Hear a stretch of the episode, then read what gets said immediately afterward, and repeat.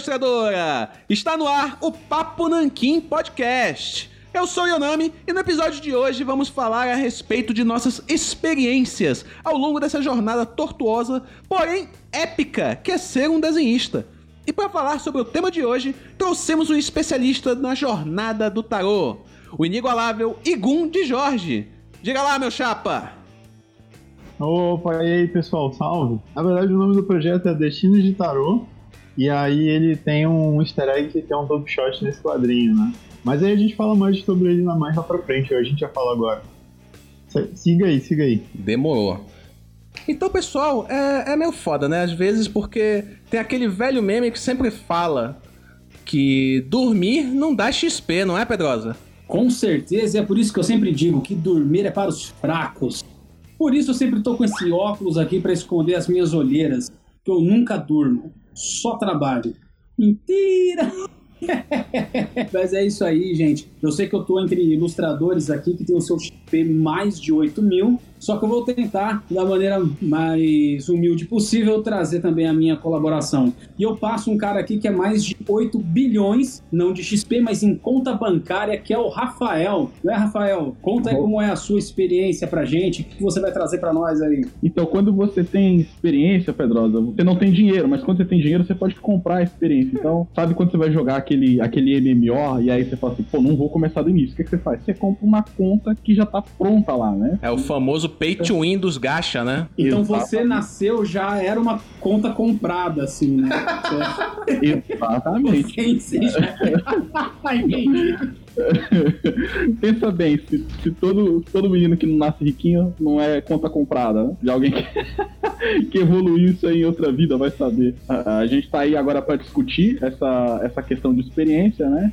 A gente vai falar também de projetos e a gente conseguiu trazer aí o, o rei do catarse. E eu não tô de zoeira, tá? Enfim, não, não, não, oh. não jocoso, mas o cara tem sucesso pra caramba nessa. Como pode, cara? Todo mundo que eu vejo faz um projeto, sai fora. Normalmente o segundo não encaixa. O cara tem três projetos e alguns passaram mais de uma vez, não foi, Igor? Foi, foi, foi. Então, o Catarse tem ajuda também, né? Tem o Pedro e o Rodrigo, que são os escritores, né? Então a gente trabalha em parceria já há muito tempo. Então, junto o meu público, junto o público deles, e aí a gente consegue fazer uma coisa massa, né? A gente até brinca que eu fico no Instagram, o Rodrigo fica no Twitter, né? Porque ele tem um público focado lá no Twitter, o meu é mais no Instagram. E aí o Pedro ficava muito no Facebook. E aí a gente ataca de todos os lados e consegue fazer esse engajamento legal aí pros projetos. Ah, é muito bom. Eu não preciso disso, né? Porque eu pago o meu próprio catarse. Mas e aí, Ananda, como é que você faz com a questão do XP Conversa de XP, tira XP, põe isso, põe aquilo. Eu tô aqui pela. tô aqui pra aprender. Sou o noob do time, praticamente. XP, que tinha uma galera no passado, eu tava vendo os cursos assim, magia e tal. Por exemplo, o cara morria e aí nascia um outro cara e eles achavam que esse cara era a reencarnação do outro, né? Aí ele herdava todas as coisas, mais o XP mais o título do cara. Então, por exemplo, às vezes tem um mago, não sei o que. Aí ele é três pessoas diferentes que você acredita que ele reencarnou e tal. Então é um negócio que vem desde o Egito, isso. Olha aí. Isso tem, isso tem no budismo também, porque às vezes um mestre budista ele morre e aí ele reencarna numa criança e ela já é predestinada a ser mestre. O conceito do lama, do Dalai Lama, é esse, é. mas foi quebrado essa última geração, né? Que é o, que é o Lama, o Dalai Lama é aquele Satya, não sei, não é Satya, esqueci o nome. Que um tem que reconhecer o outro, né? Aí ah. Aconteceu uma China, não vamos falar aqui agora. Enfim. Aí, é, também tem o conceito da mitologia grega, né? Ou do, mesmo de, dos velhos deuses, né? Que eles mandavam avatares também, né, cara? Mas como a gente disse, Pô, isso, isso, isso, quer dizer que se eu não evoluir minha conta bancária aqui na próxima eu vou nascer pobre de novo, eu quero trocar com a Rafael. Pode trocar de cargo aí. É. é, mas, cara, eu acho que a gente tá esquecendo de uma coisa. Tem que chamar também o nosso amigo Rodrigo de Salles, o vulto vermelho, que a Ananda não chamou. E aí, Rodrigo, qual é a boa? Outro milionário. Desculpa. Oxe, eu, eu sou. eu tenho, eu tenho um level 40 e uma conta bancária level 1. É interessante, né, a gente falar desse, desse tema, desse assunto de. justamente do, da experiência que nós ganhamos ao longo do projeto. Dos projetos, né? Porque é aquele negócio clássico, né? Você é um, você é um artista, você. Não digo nem um artista, mas um profissional de qualquer. De qualquer área, né? Que você começa a trabalhar, você começa a estudar, né? Na verdade, você começa a, a estudar, a treinar, a colocar em prática aquilo que você aprendeu fazendo seu portfólio, pá. Aí você chega lá numa editora, chega num, numa empresa, oferece o seu trabalho e eles falam: Ah, mas nós só contratamos gente que já tem experiência. Clássico, né?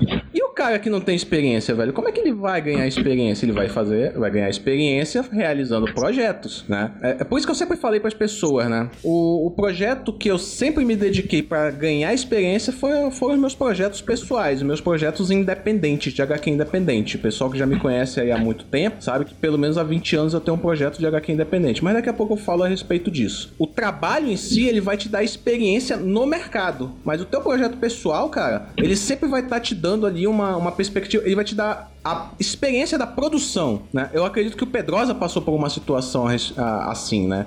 Mas antes de a gente começar a falar do, da pauta em si, eu queria que o Igor se apresentasse um pouquinho pra gente. Falasse do projeto dele, pai e tal. Fala aí, velho. E aí, pessoal? Bom, meu nome é assim mesmo. Jorge, ele é, ele é diferentão, que seria a mistura de Igor mais o Gon, né? E de Jorge de São Jorge. Então é tipo, Igor também é Jorge em, em, romano. Então é um trocadilho como Jorge Filho de São Jorge. Eu começo explicando meu nome porque normalmente a galera pergunta bastante. E daí, assim, desde 2013 eu trabalho com ilustração. Isso aí foi mais ou menos no início, quando eu comecei a faculdade. Aí eu criei uma conta no Instagram, né? E aí postei uns desenhos lá. Desenhos aleatórios, assim, na real. Na época eu acho que esses desenhos eu até retirei todos, assim, que é uma coisa muito do começo, sabe? E aí surgiram os primeiros projetos, me chamaram para fazer umas capas de quadrinho.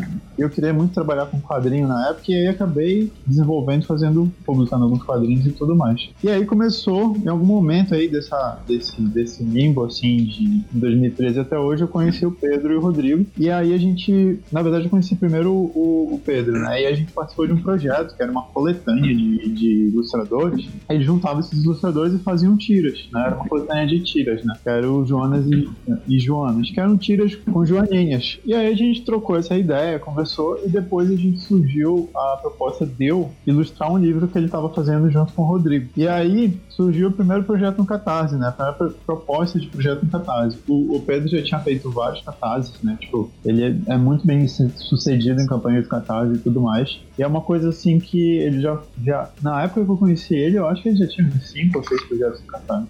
E aí a gente fez esse junto, nós três, que é, foi o primeiro livro que saiu em 2016, que foi o Dito pelo Não Dito. Então é um, é um livro de literatura, né? É um romance contemporâneo, mas também ambientado no mundo de magia. E esse aí foi o início da, da carreira do estrelato do Catarse, como o Rafael estava falando aí. E daí, a proposta desse livro era ilustrar cartas de tarô para fazer as aberturas dos capítulos, né? Então tinha 12 capítulos, e aí eu ilustrei cada capa de capítulo, né? Cada folha de abertura do capítulo. Só que era folha de abertura, né? E o que vinha atrás, né? Então deu 24 cartas de tarô. E aí a gente fez esse projeto, a galera curtiu, muita gente pediu e, e cobrou da gente terminar esse tarô, né? Aí nesse momento eu tava lá pela faculdade e tudo mais, e aí não deu pra gente continuar em 2017 o projeto, né? Aí eles lançaram outro livro, é, que era para segurar esse ano, pra galera não esquecer do projeto. E aí no próximo ano a gente lançou o tarô, né? Aí eu fiz todas as 78 cartas de tarô, que aí foi o tarô insensate. Isso foi em 2018. Aí de 2018 a gente continuou conversando e tal, e aí eu queria muito transpor o tarô para quadrinho, né? Pegar esses arquétipos do tarô e fazer uma brincadeira com o quadrinho. Porque como eu desenhei todo, todo o tarô, né? Eu acabava tendo que colocar cenário e pesquisar coisa pra caramba. E eu achei uma porrada seca, assim, de referência medieval que virou meio que uma identidade do meu trabalho, né? E aí São Jorge, Joana Don Quixote, a gente tem a ideia de pegar esses personagens todos e transpor para quadrinho. Aí a gente decidiu fazer o seguinte: pegar o. fazer um primeiro com Don Quixote, e esse é o projeto que a gente está lançando agora, que é o Destinos de Tarot, que já foi financiado lá pelo Catarse, está em produção, eu estou produzindo, né?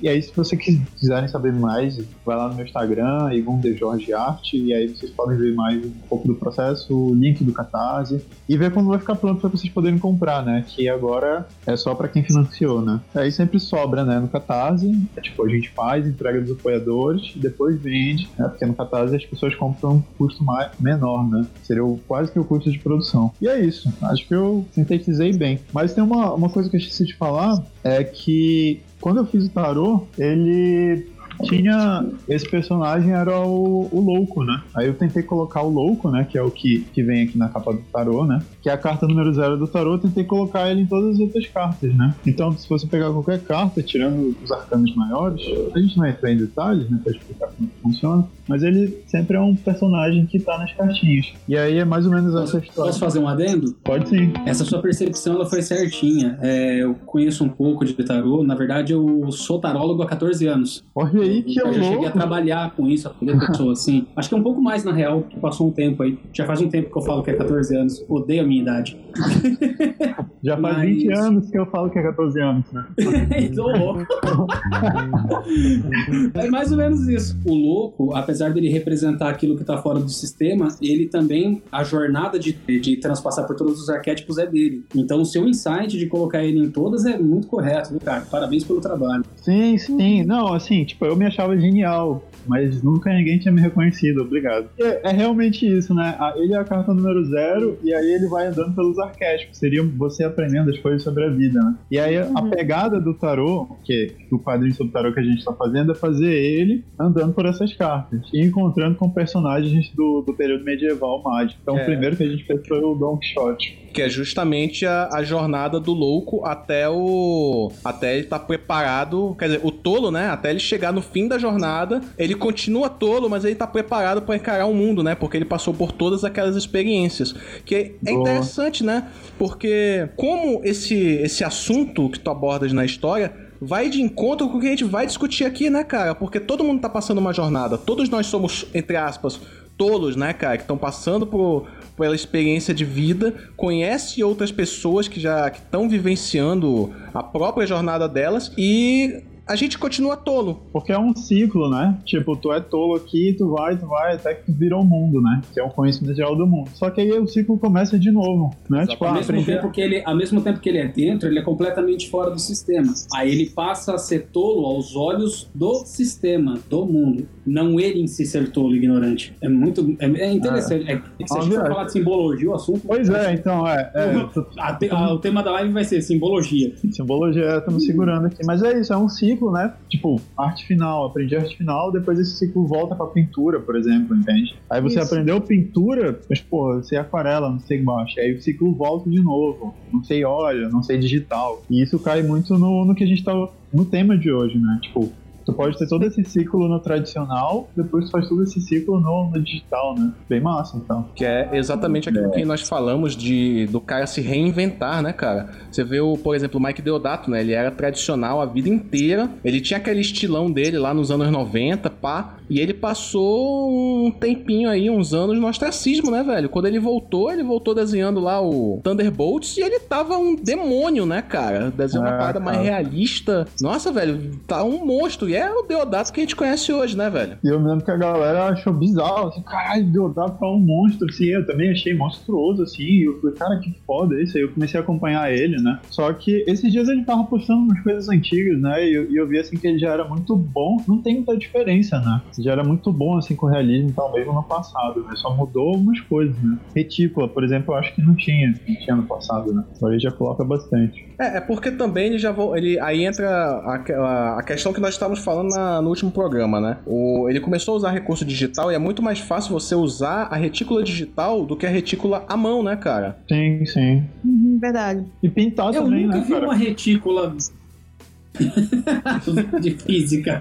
Eu vi Não, uma vez porque eu procurei no YouTube, cara. Sinceramente, porque eu não, não sabia Não, falando esse cara você já, pegou, você já tocou uma retícula física, já cheirou? Eu nunca jamais. É bem difícil mesmo, bem difícil. Eu Você já lambeu uma retícula? Eu ia falar isso, só que eu achei, não, vai ser muito desnecessário esse comentário. Ah, não Já se preocupa, as ideias idiotas aqui vazam de uma forma ou de outra, não adianta segurar, não. Você já provou uma retícula? Você sabe o o gosto? É. Tem gosto de?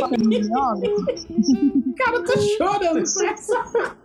Retículos, de onde vieram, como, como se alimentam. Como se reproduzem, né? Qual o seu sabor? Mas então, Primeiro você, você baixa o Clip Studio, aí elas se reproduzem lá dentro do Clip Studio. Não, tô brincando. exatamente.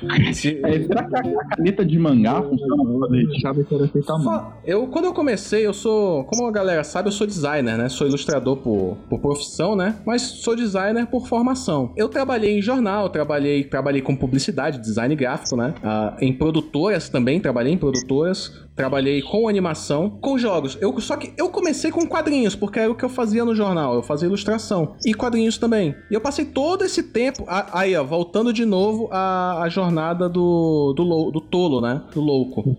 Eu comecei como ilustrador, passei por tudo isso daí, e quando eu passei por tudo isso, eu, eu pensei comigo, cara, eu sou ilustrador, você eu vou, vou trabalhar com isso. Só que toda aquela experiência, todo aquele know-how que eu peguei com o design gráfico, porque no design gráfico eu não trabalhava com vetor até, até então. né? Comecei a usar Illustrator, usar. Deus me defenda, comecei a usar Corel, abandonei o Corel, ainda bem, Deus, eu iluminei a minha vida aí, né? Encontrei Jesus, né? Amém, amém. Olha aí. Não tira meu core, não. Aí comecei a usar Illustrator, aí eu saí, aí eu também encontrei Jesus de novo, né? Abandonei o Photoshop e fui pro Clip Studio, né? Ah, é, Uhum. Apostasia. Isso aí foi a melhor coisa, a melhor decisão da tua vida. Nossa. Aí beleza, né? Toda essa É, experiência. Rafael aí, ó, fala mal do Zack Snyder e o Zack. O cara fala bem e usa Clip Studio. Oxe, meu, vai tirar o Clip Studio, caralho. Cara, fala mal do Zack Snyder e usa Photoshop. Studio aí tá reclamando. Aí esse know-how, toda essa bagagem que eu trouxe do design gráfico, eu comecei a aplicar nos estilos do, nos estilos dos meus quadrinhos, né? Que eu fazia em paralelo na época, e só em 2011, 2012 que eu resolvi retomar de fato a carreira como desenhista de quadrinhos. Toda essa toda essa bagagem eu comecei a aplicar nos quadrinhos. Teve uma época que eu tava desenhando uma parada meio que com influência de street art, uma parada meio grafite. Ah, teve uma época também que eu comecei a fazer uma, umas paradas meio dark fantasy, com referência de heavy metal. E hoje em dia, né, você pega o projeto que era a minha, a- o meu laboratório era justamente a minha HQ autoral, que era a Bruxa da Meia-Noite, né, o Manifesto. Então, tanto que o nome é Manifesto, né, já engloba todo esse toda essa todo esse know-how, todo esse, esse núcleo de, de habilidade, de skills, né? E você usa, você coloca em prática todas elas ali. Então, eu comecei. O, o meu portfólio sempre foi a história manifesto. Sempre que eu ia mandar um portfólio, sei lá, para uma, uma agência de publicidade, uma editora, eu colocava aquele material porque era o meu melhor. E, e ali eu reunia todas as experiências que eu tinha. Teve uma época que eu, eu fiz, trabalhei com edição de vídeo e pá. E eu colocava esse material no meu portfólio. Fazia uma versão do manifesto, colocava na história, né? Alguma fazia uma, uma animação, uma pequena animação, uma inserção. E ficava bem bacana. Eu posso dizer que, tipo, todas as experiências que eu tive, eu sempre aprimorava e testava nesse laboratório que é o meu projeto autoral. Uhum. Eu tenho outras, eu tenho, tenho outras experiências que eu posso contar, mas a princípio foi isso. Aí eu queria saber mais de vocês. Pedrosa, fala mais aí. Você tava, você comentou hoje a respeito do, da moeda do bucaneiro. É, exatamente. A moeda do bucaneiro, quando eu desenhei ela, ela tá na mídia tradicional, né? Só a colorização foi digital. Como era um trabalho autoral, e na época eu estava muito envolvido com, com esse trabalho de terapia holística, né? Eu lia cartas e entre outras coisas, né? Participava de um espaço, eu decidi satirizar aquilo em quadrinho, transformar aquilo em humor, em narrativas bem curtas. Então eu me dei a liberdade poética de fazer de um jeito bem fora do padrão, né? E na época eu tinha um desenho muito geométrico. Queixos dos personagens não eram muito quadrados, ou muito pontudos, ou muito redondos, assim. Era, era uma coisa bem acentuada. Quando migrei para o digital, eu comecei a trabalhar com publicidade. E a publicidade exige que o cartoon seja mais clássico, uma coisa mais padronizada, né? Mais voltado para aquele estilo Disney, Hanna-Barbera, enfim, né? Você bebe mais daquelas fontes.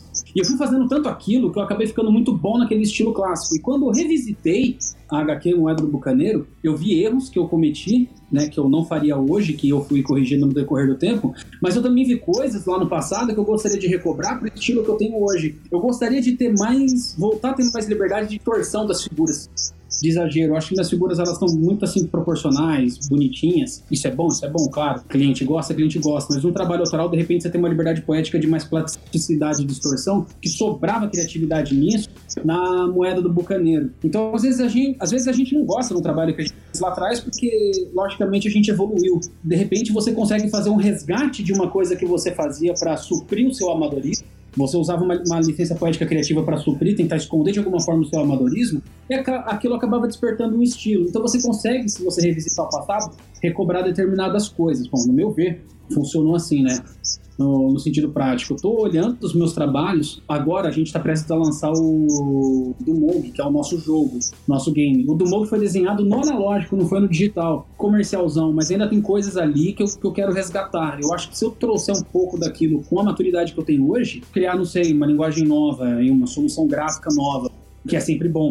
E você, Ananda, você tem você consegue comparar seus projetos antigos com os novos? Você tem alguma algum XP assim em evidência para trazer pra gente? Quando, quando eu entrei pra House, eu era em 2000 e finalzinho de 2000, finalzinho pra, ou metade de 2014, não me recordo. Eu entrei e o meu desenho, ele era relativamente amador, sabe? Tudo que eu aprendi foi tipo observando, observando e tentando ser fiel àquilo que eu observava. Não tive nenhuma educação, tipo, de algum professor chegar do meu lado e sentar, olha, você faz assim, assim, assim, assado. Mais ou menos era principalmente observação. Por um tempo eu fiquei assim, mas é, eu acho que o meu maior obstáculo, é, naquela época, claro, recebi uma mentoria muito boa do Yonami, de todo mundo que estava lá para ensinar a gente a desenhar e etc. Eu tentei tradicional, eu até arrisco uma pinturinha com lápis de cor hoje em dia, mas não, não é muito a minha praia. Foi quando eu decidi que eu ia me esforçar para desenhar melhor. Quando eu conheci o Yonami e a galera, era um, eu passei por um momento bem difícil.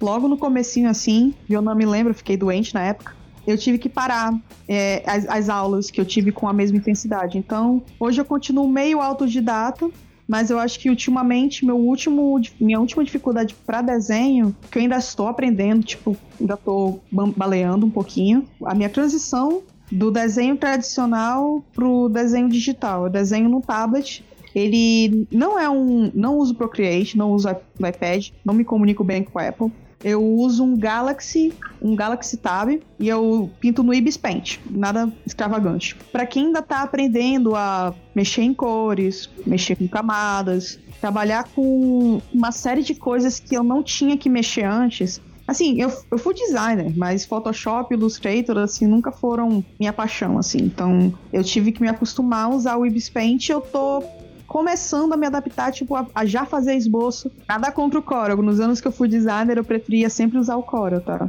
Não me julguem. Não quero ninguém me julgando. Já, já, já te julgaram através de mim. então. Não, então não é nada mal, né? Você mexe tanto saco, cara, que o é ferro é sempre em você. e Ananda. Não, tô, não, tô tranquilo. O desenho, até hoje, eu, eu considero como uma habilidade secundária minha. Uma habilidade que, tipo, a minha habilidade primária é escrever. Só que um problema grande para mim é que, tipo, não é um problema, mas é uma característica assim meio, meio curiosa.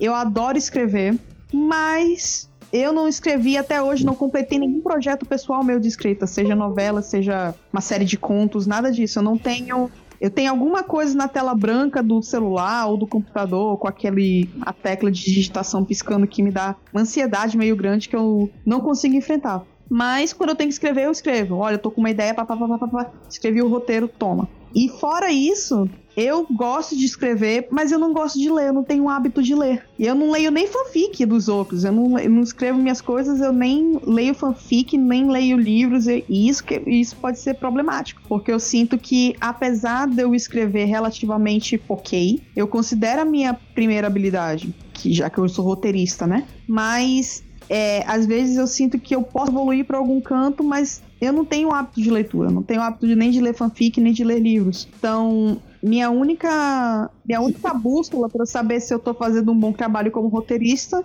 é justamente vocês, as pessoas que leem o roteiro e dizem se, olha, tá bem clara essa parte, ou às vezes não tá tão claro. Às vezes, até tipo, quando eu escrevo uma coisa mais de prosa, dependendo de quem tá lendo, eu posso saber, tipo, pô, tá ok, tá decente. Mas às vezes eu sinto vontade de pôr esse livro aqui, de escrever o personagem também. Mas aí quando eu vejo, já tô com sono, não consigo prestar atenção nas técnicas de leitura. Isso pra mim é um problema, porque eu sinto que eu tô no nível ok, mas se eu quiser, tipo, subir ainda mais, eu vou ter que superar esses, essas minhas preguiçinhas. Que, ou seja, ler. Não ler pra estudar, mas ler pra estudar, tipo, ver como é que o pessoal lê e escreve direitinho os livros deles. Vou te dar uma Cara, dica Comprar XP. bem, bem idiota que funciona.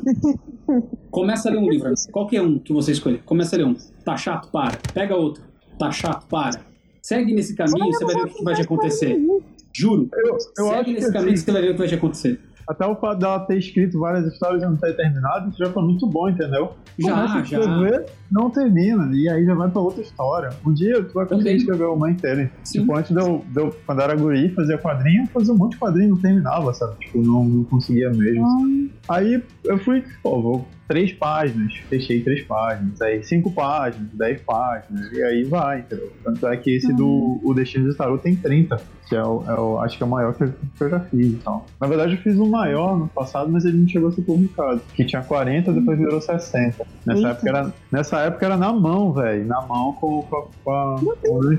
Foi, foi, foi, louco esse processo. É, mano, os verdadeiros machos fazem na mão ou no cólio.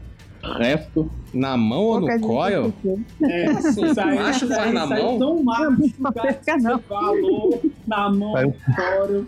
Saiu tão alfa, né? Tão alfa, é, né? Nossa senhora. É, é quase um coaching da testosterona. você nunca Só dizendo que o cara usou, ele reclamou do Clip Studio, mas quando ele usou era Mangá Studio. É, era. Ó, Pô, Na, re- na realidade, eu peguei essa versão nova e praticamente nada mudou. Cara, eu tentei baixar o Mangá Studio pra ver se tinha mudado alguma coisa, eu não achei nem, nem nada, nem lugar pra baixar, nem pra comprar o Mangá Studio. Eu queria ver a diferença, né? Eu falei, cara, o Studio é tão foda, como é que, que ele podia ser tão foda assim no passado, né? Como é que E ele. que De onde que ele evoluiu, né, cara? É, Cara, então. tudo, tudo, de verdade. Tudo que um designer de que faz altas peças gráficas faz no Photoshop, eu faço no Clip. Pô, Até melhor. é doido, Eu faço, eu faço até melhor, eu faço material gráfico da Honda EcoSul, cara. Não tenho dificuldade nenhuma. É que assim, o Photoshop ele tem filtros pré-prontos para determinadas coisas. A diferença é que no Clip Studio eu faço de uma forma mais manual, um processo mais artesanal. Espera, espera, o, real. Espera, Pedrosa. Você está insinuando que quem usa Photoshop usa filtros pré-prontos? Oi? Que? Sim, ó, sim, o Photoshop ele tem uma série de filtros pré-prontos que você encaixa entre si, regula o equilíbrio deles para gerar um efeito em uma, em uma determinada área que você selecionou. Não, é eu, design. não, a minha pergunta foi É outra. grave. A minha pergunta foi outra. Denúncia?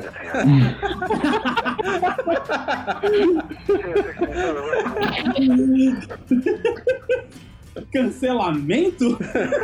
Aqui Mano, no Papo tem que Nanquim. entender que o Coreo, o Coreo é tipo aquelas botas de peso do, do, do Rock Lee, entendeu? É tipo aquela, Loucura, né? aquela, Loucura, é, aquela roupa Olha uma pesada. galocha de pedreiro. Exatamente. Eu Com, sou com, filho de pedreiro, posso falar. com três blocos cheios de concreto amarrado embaixo, entendeu? Então, se você fica bom em fazer alguma coisa com Coreo, meu amigo, depois você faz com a mente, você não precisa nem do PC mais. Caraca. Ah, o cara é o artista telecinético. Agora eu respeito. Mas é, é assim, deixar claro que é o Corel Draw, tá? O Corel Painter. Ele tem É. suas qualidades. E eu fui forçado a trabalhar isso aí uma vez que, que eu mexi com Ah, gráfico. não, meu mas a gente Deus, não tá não me falando perdoe. do. A gente não tá falando do Corel Painter, a gente tá falando do Corel Draw. É, Agora o cara tá não, querendo não. tirar o dele da reta, Paulo. É, não, Ah, é pensando, verdade. não, não, não, não, draw não, é só o paint, eu uso paint, que coisa É. de draw e tal. Não, Nem falei nada, hein? uso o Draw Vocês não deixam eu também. terminar de falar? Uso o Draw Não, também. pô, Rafael, você acabou. Você tava se redimindo, você tá se colocando a corda do pescoço de novo, cara? Que, que redimindo, rapaz. É. Aqui, aqui, quando eu quero fazer o crossfit digital, eu ponho o Draw aqui na máquina, saio muito liso. Pô, eu quero ouvir do, do Rod Salles, que tem experiência editorial aí vasta, é, o, o que ele tem em relação a projetos antigos e projetos novos, mano. É, na verdade, eu só tenho curiosidades. Não, que eu, o primeiro, o primeiro quadrinho que eu fiz lá na, uns 20 anos atrás foi um fanzininho e tal, todo, todo editado no magnífico programa super avançado para, para editoração chamado PowerPoint. Manjava nada. Shapeado Nossa, é ele, Rafael. É, Rafael. Shapeada é o Não, meu ó. eu, eu presto os meus respeitos, não desrespeitei ele até agora. Eu também, eu, eu acho que o. o Porque, porque você não teve oportunidade. Tu é maluco, rapaz? PowerPoint é. PowerPoint é o, é o CrossFit na selva amazônica. É, exato. Ah, onde é que vocês acham que a gente começou, velho? O E se o, o, o Rod ainda falar que fazia imagens usando o Excel e colocando cada, cada célula como se fosse um pixel de uma imagem mil por mil, aí acabou, mano. Aí Eu é fiz parada, essa né? Aí é outra Só basta ajoelhar aqui. Tem, tem um vídeo famoso, né? Desenhando o Ryu no Excel, né? Nossa, eu vi isso aí. O cara. desenha o Ryu lá assim, ó. Nossa, Caraca, nunca vou fazer isso e tal, mas eu vi legal. demônio. Ele fazia imagens no Excel. E aí os caras perguntavam pra ele por que o Excel, né? Se tinha tanto software. Ele, ah, não, é porque vem de graça com Windows. O, o Paint também vem. É verdade, né? Ele não, sabe colocar, ele não sabe ver colunas e, e linhas do pente, né? É verdade. A régua dele né, é do Excel, né? O, É, a regra dele na regra do Excel. o, o Paint não tem grid, né?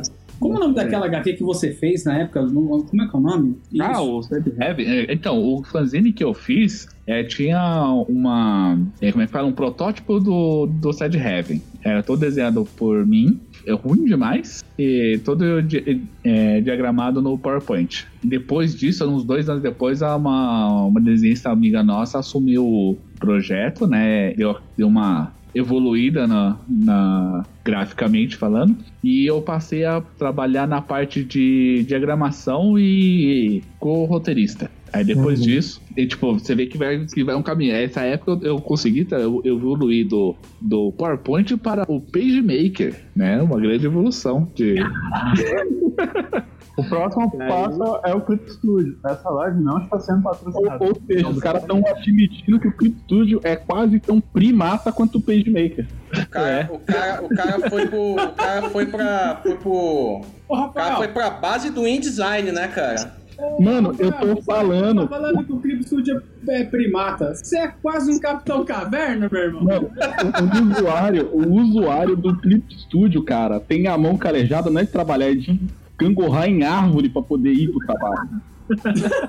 Agora em árvore. Caralho. Igual aquela cena do Barrobalho, os caras no coqueiro. Pum! Cara, mas eu acho legal isso aí que o Rodrigo falou que ele fazia no PowerPoint e a Nanda, né? Nanda, que, ela, que ela usa um Galaxy Tablet, velho. E tipo, eu tento forçar muitos amigos aqui da, da minha cidade e tal a fazer essa transposição pro digital, pô, pra facilitar a vida deles, pra eles conseguirem vender e tal. E eu falo que não precisa de tanta coisa, entendeu? Então, assim, fazer a diagramação. Pô, primeiro, você não vai mandar um quadrinho pra Marvel no PowerPoint, né? Mas, tipo, fazer o seu primeiro fanzinho, você não tem, sei lá, você não tem Photoshop, não consegue pagar o Photoshop, põe no PowerPoint, imprime, tipo, o- o- a estética final não vai fazer diferença, sabe? Você tem que começar a fazer e começar a fazer no digital, né? Fazer essa transição em algum momento. Exatamente. E É, como a gente falou, inclusive, nos programas, em alguns programas anteriores, o lance não é o. O aplicativo ele é só uma ferramenta. Você tem que saber Uhum. usar essa ferramenta. exatamente. na época da aula de informática, então manjava pra caramba de PowerPoint. Bom, então, cara, eu tive, eu tive que fazer um, um quadrinho pra script, que na verdade o roteiro não é meu, eu só fui o diagramador barra desenhista, né? Eu era de um, de, um, de um jornalista daqui, e aí ele me mandou todo o roteiro no PowerPoint diagramado, assim. Tipo, ele pré-selecionou umas imagens e tudo mais e me mandou. Pô, foi- perfeito não tava, mas ajudou bastante pra mim já, já fazer o desenho pra ele, entende? Uma mão Então, acho que- né? Sim, sim. E tipo assim, ele se esforçou pra caramba, porque tipo, ele editou um pouco no celular, entendeu? Porque ele queria um quadrinho meio preto e branco, com contraste, jogou no PowerPoint e me passou, né? Então, tipo assim, foi. Pô, achei bem massa esse processo, assim. Tipo, se eu, se eu tivesse 15 anos e não tivesse Photoshop, eu faria assim, mas eu não tive essa ideia. Então, tipo, o Rodrigo já foi mais genial do que eu, tá ligado? Ele usou PowerPoint. Pois, e pior que é que na época a gente tinha uns computadorzinhos tudo meia boca que hoje um tipo um pendrive é mais, é mais ágil do que um computador da, daquela época. Sim, Então imagina diagramar qualquer coisa pesada que envolva imagem no, daqueles, daqueles computadores. É, é, depois disso eu trabalhei, eu, eu fiz faculdade de design e, e comecei a trabalhar na, na área. E aí, tipo, a parte de diagramação deu uma evoluída absurda. Hoje eu posso dizer que dá pra fazer uma HQ de ponta a ponta tranquilamente. Tudo começou lá no, no, nos seus idos PowerPoint. No Windows PowerPoint com Windows 95, diga-se de passagem, né? Pô, É, mas sem dando. É isso daí. Mas, eu- mas eu acho que é isso, aí- é isso aí mesmo. Detalhes, Eu nem tinha PC, era na casa de um camarada que tinha, ia lá na casa dele, pegava Cara, eu me lembro- ficava na casa do cara e fazia isso lá rapidinho pra voltar pra casa no mesmo dia. Eu tinha PC, mas eu me lembro o primeiro Photoshop que eu peguei, o técnico veio aqui em casa, mexeu no PC, eu falei, cara, instala o Photoshop pra mim, ela era um guri e tal. E era aquele que tinha uma peninha, vocês lembram desse? Que era uma pena Lembro, colorida. era o, era, o, era o CS2. Pois é, então, esse foi o primeiro Photoshop que eu peguei e tal, eu mexi lá e tal, fiz umas gambiarra louca. Ah, isso aqui não presta, aí eu, eu, eu usava mais o Paint. É interessante, né? Que a gente vai migrando conforme o tempo vai passando, nós vamos migrando de um programa pro outro, né? De um aplicativo pro outro. Que é bem a questão da ferramenta, né? Por exemplo, você, você tá no tradicional, você falou que é, fazer aquarela. Então você vai pegar um pincel específico para aquarela, um mais baratinho, né? Que você tá começando, que né, a gente conversou também isso em programas passados. Você pega um mais baratinho, pá, beleza. Aí você pega aquela aquarela, entre aspas, aquarela escolar. Né? Ou então pega um lápis aquarelável e vai, faz, vai improvisando. Aí, com o passar do tempo, você vai ganhando, vai ganhando experiência.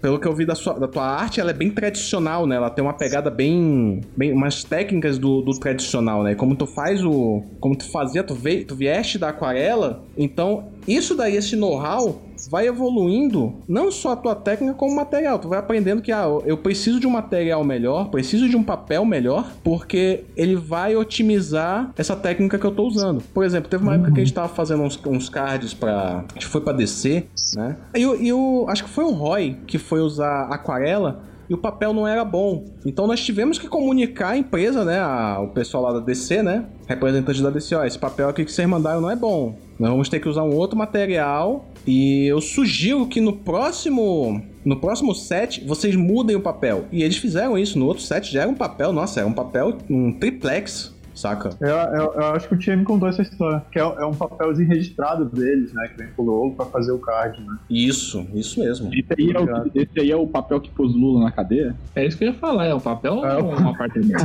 É, papel é um apartamento. Mas eu, eu acho que é bem isso aí mesmo. Eu lembro que quando eu comecei, eu comecei com aquarela escolar, tipo, eu peguei a pastilha, né, da Fábio Castel, fiquei felizão, aí fiz umas, umas coisas assim, porque na minha cabeça, tipo, eu tinha feito aula de, de, de pintura com tinta acrílica, né? E aí quando eu tava pintando com tinta acrílica, eu colocava água, porque eu queria pintar rápido. Aí depois isso eu saquei pra eu não gosto de tinta acrílica, eu gosto de aquarela. Mas eu nem sabia o que era aquarela. E aí eu fui desenvolvendo, aí comprei da. Comprei da Fábio Castel, depois comprei da Pentel, grande mudança. Tipo, mudar do Core pro Photoshop, né? Aí depois da Pentel, cara, eu usei a Pentel por anos, assim. A galera me perguntava, que aquarela você usa? Já trabalhando profissionalmente, sabe? Usando a Pentel. Papel com fibra de algodão, mas normal. Tipo, só 300 gramas, sabe? E a galera sempre me perguntava, achava que tinha uma coisa associada ao material, mas também não tinha, cara. Então, tipo, dá pra fazer coisas muito boas com aquarela Pentel. Depois de muito tempo, eu acho que 2016 eu comprei a primeira profissional, que era uma da Cotman, da Winsor Newton. Que aí eu já fiz o tarô, finalizei o tarô com essas, essas profissionais da Cotman. Assim. Tem uma diferença absurda, mas aí a gente en- entra no know-how de falar sobre aquarela, mas a live nem é sobre isso. Mas que os pigmentos são, os, os pigmentos eles são mais específicos, né? Então tu pega o azul cobalto, é um azul cobalto de verdade. Aí tu fala, porra, como é que tu sabe que é um azul cobalto de verdade? Tu só vai saber se tu comprar uma aquarela profissional. Mas aí tu compra o alizarin, que é um tom que é usado muito na pele. Vai existir na aquarela profissional. Na Pentel não tem alizarin. Tu vai ter que supor, né, que vai ser um marrom avermelhado com um pouquinho de roxo. E era uma coisa que eu já fazia com a Pentel. E aí na profissional tu vai ter o marrom Van Dyck, que é uma mistura do cobalto com, com terra siena. Isso não tem na, na, na Pentel, mas eu pegava o marrom escuro e misturava com, com azul ultramar. Dava um negócio parecido, mas o, o da Cosme é ainda melhor. Então eu consegui acelerar o, o meu processo no sentido de misturar as tintas, sabe? Eu não precisava misturar tanto. Mas concorda que nesse processo você passou a entender muito mais no, no- de pigmento? Sim, Você tem, quando você foi para uma aquarela profissional, o seu know-how de pigmento já era outro. É muito Sim. melhor acho que começar dessa forma. Sim. Resumo eu. É, e é, é ótimo, assim, eu acho que de- devia ter um comparativo, assim, da- das escolares com... Quando eu fizer meu curso de aquarela, vai ter esse comparativo das escolares com os profissionais. Porque uma cor, uma cor que era muito legal na Pentel era chocolate. Nem existe essa cor, tá ligado? Chocolate. E ela é muito parecida com, com terra queimada do- da profissional. Não deve nem ter terra queimada, pigmentos de terra queimada. Eles devem fazer de outro jeito, mas chega parecido. E aí teve uma época que eu fazia grafite, ainda faço mural e tal. E aí eu fui pintar a carta do louco, né? Assim, numa, numa casa cultural daqui. E aí eu queria o alizarim pra fazer o nariz. Pô, não tem alizarim. Aí eu fiz uma mistura lá a partir de tinta acrílica de parede, que chegou parecido com alizarim. Então ficou muito legal isso, assim, tipo, eu ter essa noção. E ainda rebate com uma coisa que a gente fala, né? Que, que o James Gunner fala muito, que é do gamute, né? Quando tu muda de escolar para profissional, tu muda o gamute de, de cores que tu usa, né? Então tu consegue trabalhar, o vermelho aqui é uma coisa, mas na outra aquarela, na outra marca, o vermelho vai ser outro pigmento. É uma... E aí depois tu faz essa, essa transposição pro digital. E aí tu tem mais cores do que no mundo, no mundo dos pigmentos. Esse, esse feedback aí, cara, foi muito bom, porque basicamente, um paralelo muito parecido assim, é tipo você ser servente antes de ser pedreiro. Por quê? Você já sabe o peso do tijolo, do concreto, entendeu? Aí quando você vira pedreiro, você não passa mais dificuldade, você já tá ligado. você carrega o cimento na cabeça dela. É, é por causa É porque Ah. assim, é que nem quando. É, é por isso que a gente fala do treinamento, né? Eu, eu gosto muito de comparar o desenho com arte marcial. Eu aprendi isso com o meu professor, o Júnior. Porque assim, quando tu vai treinar, na porrada, não tenho limites. Perdão, brincadeira, eu não resisti. Mas Roda não tem limite.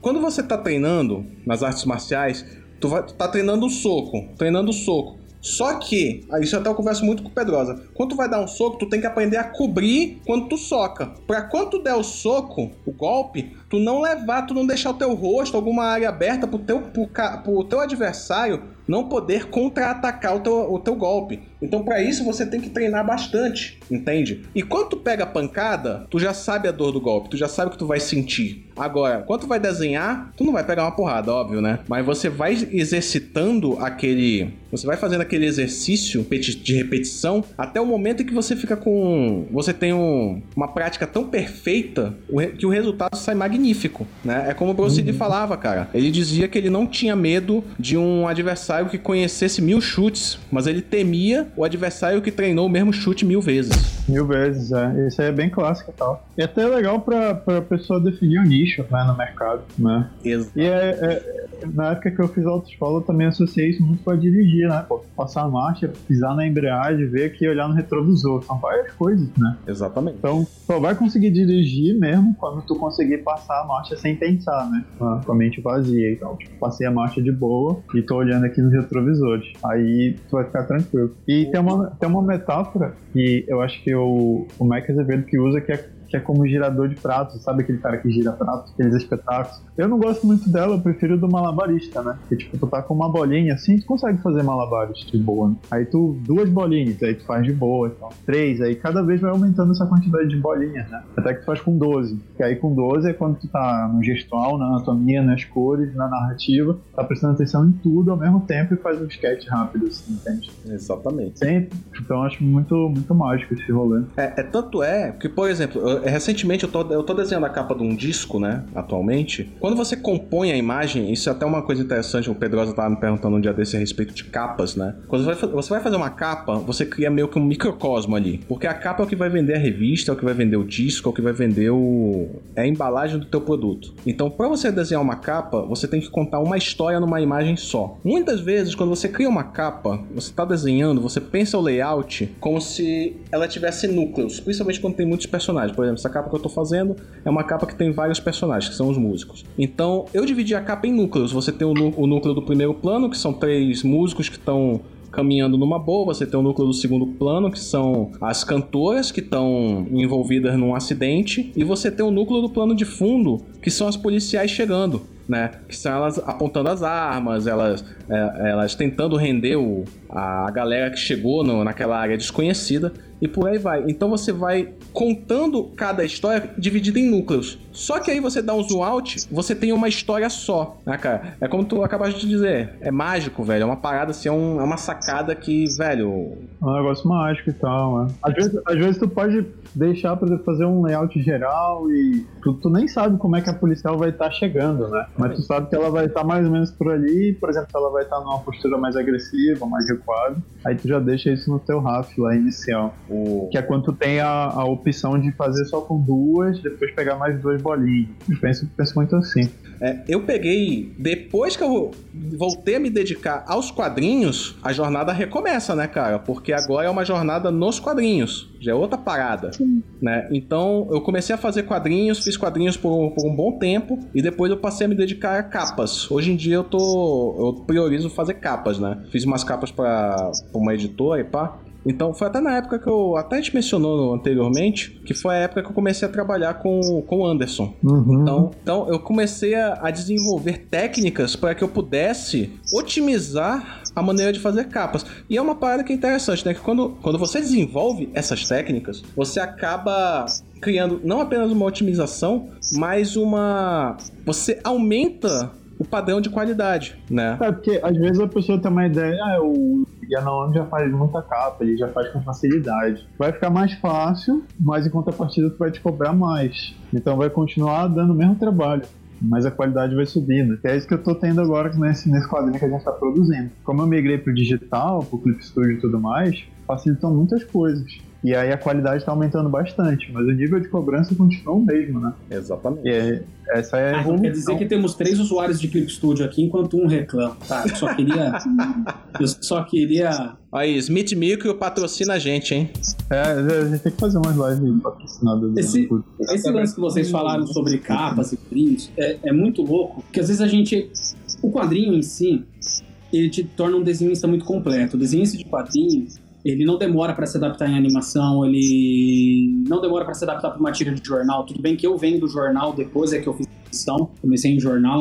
Enfim, meu, o desenho, justamente porque o quadrinho ele agrega muitos elementos ao mesmo tempo e em sequência. Só que o que acontece? Eu, tô com uma revista mensal, eu tô dizendo, eu nunca fui capista. Aí eu pensei, ah, mano, a revista veio e a capa também veio pra minha mão. Pensei, ah, se a capa veio pra minha mão, deve ser um bicho de sete cabeças. E, enfim, tive um bicho de sete cabeças. A capa me deu um trabalho, assim, ela voltou uma vez, eu tive que fazer uma nova e aquela nova teve várias várias revisõezinhas assim, né? Que foi aí que eu fui atrás do, do Paulo aí, né? Falando, pô, cara, é, é- é tão outra ciência assim fazer capa, é tão diferente. O raciocínio de composição é outro, meu. E tá sendo. Eu tô passando por esse desafio agora, de passar pela experiência de, de compor capa de um jeito bacana. Ainda não cheguei lá, e o trabalho continua chegando, Não, isso era, né? isso era era uma coisa que eu ia comentar quando e, e a Naomi falou que tipo, ele tava fazendo só capa. É um raciocínio totalmente diferente do que vem dentro, cara. Tem, tem artistas só que fazem capa, né? Tipo, o cara nem faz quadrinho, o cara, o cara é capista, por exemplo. O Dave McKean, né, que faz o Sandman, ele faz quadrinho também e tal. Mas tu vê que ele tem um trabalho muito vasto aí na área de capas. Então tu, tu vê que o cara entende o que é uma capa, como É, compor não, uma e capa. ele, ele é artista plástico, né, cara? E ele conseguiu fazer uma coisa que ficou meio modinha a gente falar, mas ele realmente faz que é a plástica digital. Sim, sim, eu Ele- o dele realmente é plástica digital. Eu acompanho o trabalho dele, sou muito fã. Dave McKean é incrível. Mas uma coisa legal é, é isso do, do desenhista de quadrinho se adaptar bem em qualquer área, né? Se for ver os artistas de hoje, vou dizer 100%. 50% tem referência no Moebius e os outros 50% no Sérgio Top. E, e aí tem um meio termo aí que é Moebius e Sérgio Top.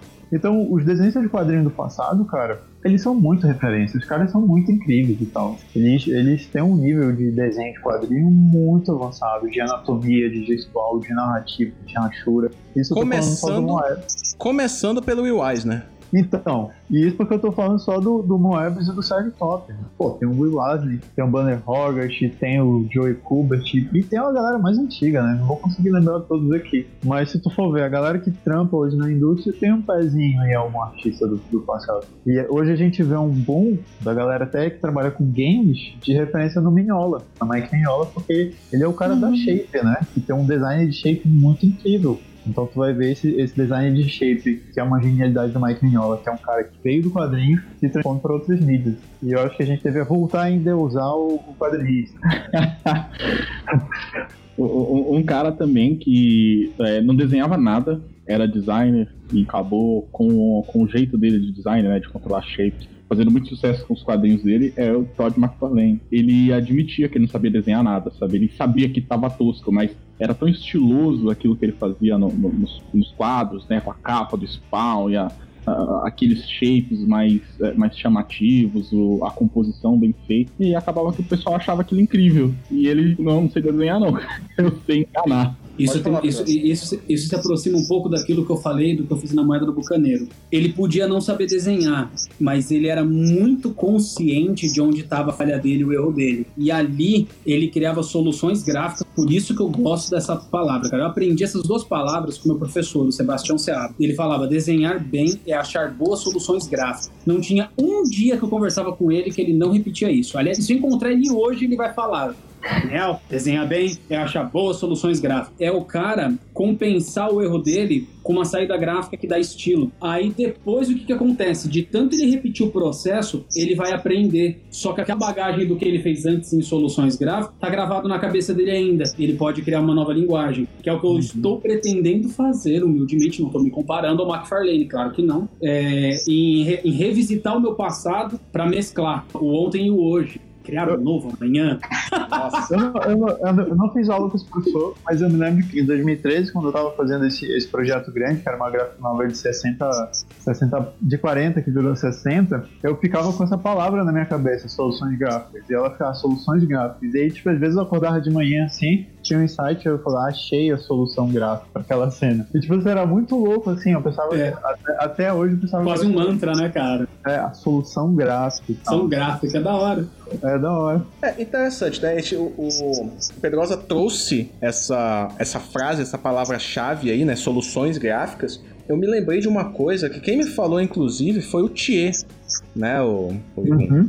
o Thier falou uma coisa que eu tinha, eu tinha muita dificuldade, que às vezes eu tava fazendo um esboço, até hoje ainda tenho isso. Eu tô fazendo um esboço eu tô achando o esboço feio. Pô, esse deck tá horrível, não vou terminar isso aqui, vou tentar fazer outro. E eu ficava nessa, né? O Tia uma vez chegou para mim e falou: Esse teu esboço aí que tu tá jogando fora. Disse, ah, porque ele tá feio. Ele disse, cara, você só pode dizer que o desenho tá feio quando você termina ele. Olha aí.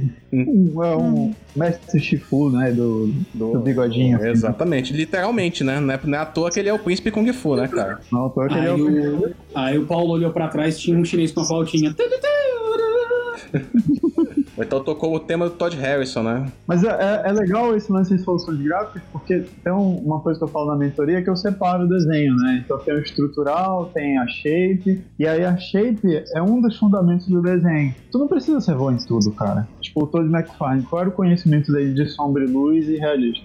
Talvez ele não tenha até hoje. Talvez ele tenha estudado um pouco, agora ele já consiga. Mas ele focava em shape, fazer uma shape incrível. Então ele era nível 8000 em shape, e aí ele podia ser mais básico nas outras coisas. Assim como tu pode ser nível 8000 em desenho realista e, e ser mais básico nas outras coisas. Então tu vai ter um desenho que vai funcionar em determinado mercado. Isso é tipo o Rob Liefeld, que ele descobriu que ele não sabia desenhar, a única coisa que ele desenhava bem eram aqueles bolsos de cinta e ele colocou 50 bolsos de cinta em cada braço de cada personagem que ele fez. É, e assim, se tu vê.